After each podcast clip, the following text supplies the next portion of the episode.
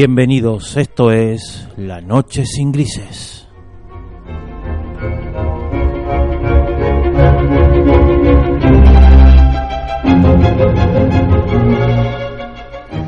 Hoy hablaremos sobre la peste negra.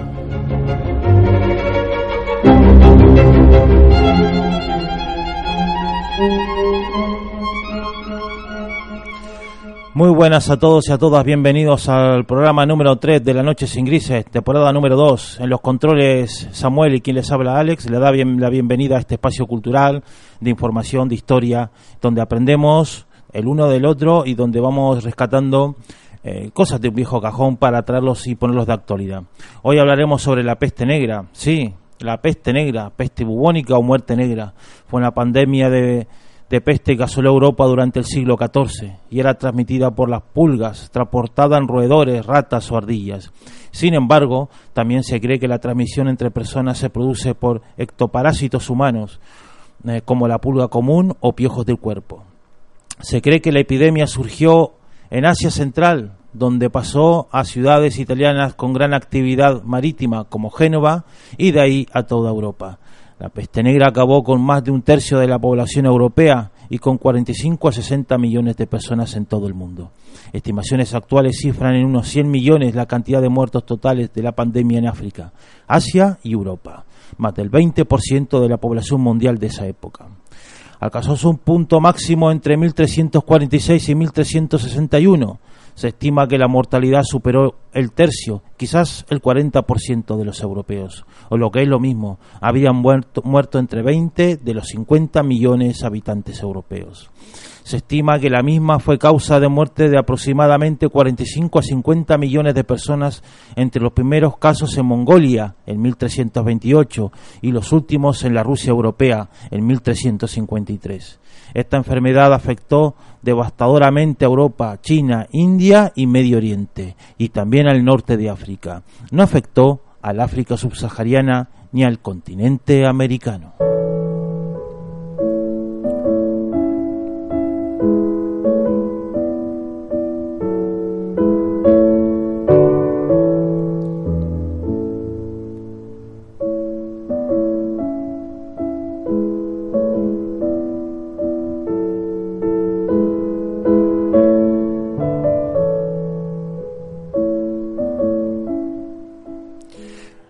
La teoría aceptada sobre el origen de la peste explica que fue un brote causado por una variante de la bacteria Yersinia pestis. Apareció hacia 1320 en el desierto de Gobi y en, en 1331 a 1334 llegó a China, un año después de que grandes inundaciones devastaran extensas regiones del país después de arrasar en 1330 Birmania, llegando a algunas regiones de la actual Rusia en 1338, a India en 1342 y a Europa en 1346. Según crónicas de 1355, desde 1331 murió un tercio de la población de China. En efecto, entre esas fechas, en 1393, su población cayó un 125 de 125 a 90 millones. Es común que la palabra peste se utilice como sinónimo de muerte negra, aun cuando aquella deriva del latín pestis, es decir, enfermedad o, epidemia, y no de agente patógeno. De acuerdo con el conocimiento actual, la, la, pandemia irrumpió en primer lugar en Asia, para después llegar a Europa a través de las rutas comerciales. Introducida por marinos, la epidemia dio comienzo en Messina, mientras que algunas áreas quedaron despobladas. Otras estuvieron libres de la enfermedad y solo fueron ligeramente afectadas y solamente fueron eh, ligeramente afectadas. En Florencia solamente un quinto de sus pobladores sobrevivió y en el territorio actual de Alemania se estima que uno de cada diez habitantes perdió la vida a causa de la peste negra.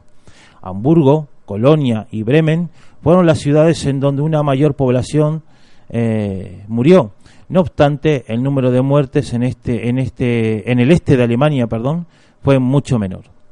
Las consecuencias sociales de la peste negra llegaron muy lejos. Rápidamente se acusó a los judíos como los causantes de la epidemia por medio de la intoxicación y el envenenamiento de pozos. En consecuencia, en muchos lugares de Europa se iniciaron prógromos o linchamientos a judíos y una excitación local de comunidades judías, aun cuando líderes espirituales o seculares trataron de impedir esta situación. La falta de autoridad debió a la debido a la agitación social y a que a su vez era consecuencia de la gravedad de la epidemia, generalmente no le permitía a aquellos tener éxito.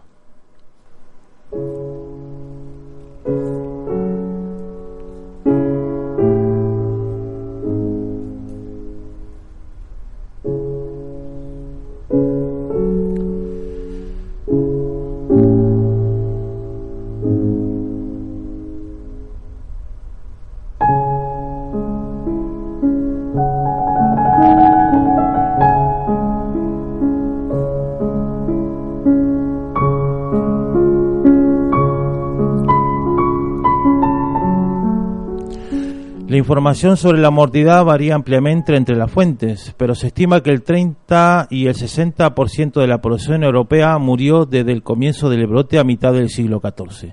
Aproximadamente 25 millones 25 millones de muertes tuvieron lugar solo en Europa, junto a otros 40 o 60 millones de África y Asia. Algunas localidades fueron totalmente despobladas, con los pocos sobrevivientes huyendo y expandiendo la enfermedad aún más lejos. La gran pérdida de población trajo cambios económicos bastante importantes, basados en el incremento de la movilidad social según la despoblación. Esto erosionaba las obligaciones de los campesinos, ya de por sí debilitadas, a permanecer en sus tierras tradicionales. La peste provocó una contracción del área de, del área de cultivo en Europa, lo que hizo descender profundamente la producción agraria. Esta caída llegó a ser de un 40% en la zona del norte de Italia, en el periodo comprendido entre 1340 y 1370. La repentina escasez de mano de obra proporcionó un gran incentivo para la innovación, que ayudó a traer al fin de la Edad Media. Algunos argumentan que causó el Renacimiento, a pesar de que el Renacimiento ocurriera en algunas zonas, tales eh, como Italia, antes que en otras. A causa de la despoblación, sin embargo, los europeos supervivientes llegaron a ser los mayores consumidores de carne de una civilización anterior a la agricultura industrial.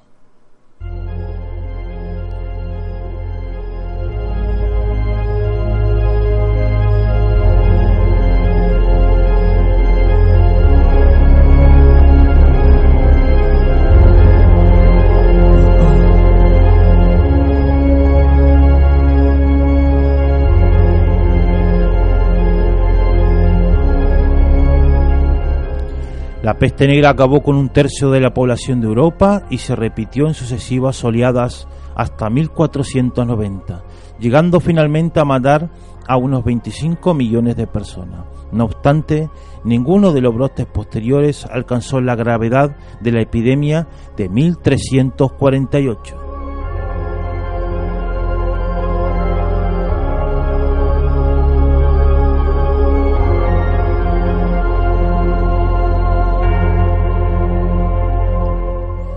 Muchos médicos hablaron sobre el tema y siguen estudiando como una de las mayores pestes que ha, visto la humanidad.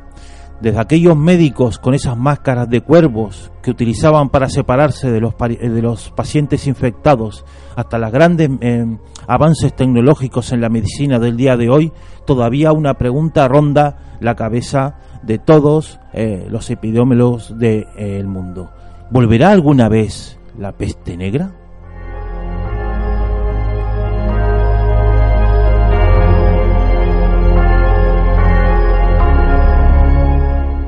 No sabemos si va a volver, pero lo que sí no podemos, lo que podemos decir nosotros es que ya nos estamos despidiendo. Muchísimas gracias a todos y a todas por escuchar este, este breve programa del día de hoy y le damos las gracias por seguir ahí. Desde Controles Samuel y quien les habla Alex, le decimos muchas gracias por visitar La Noche sin Grises.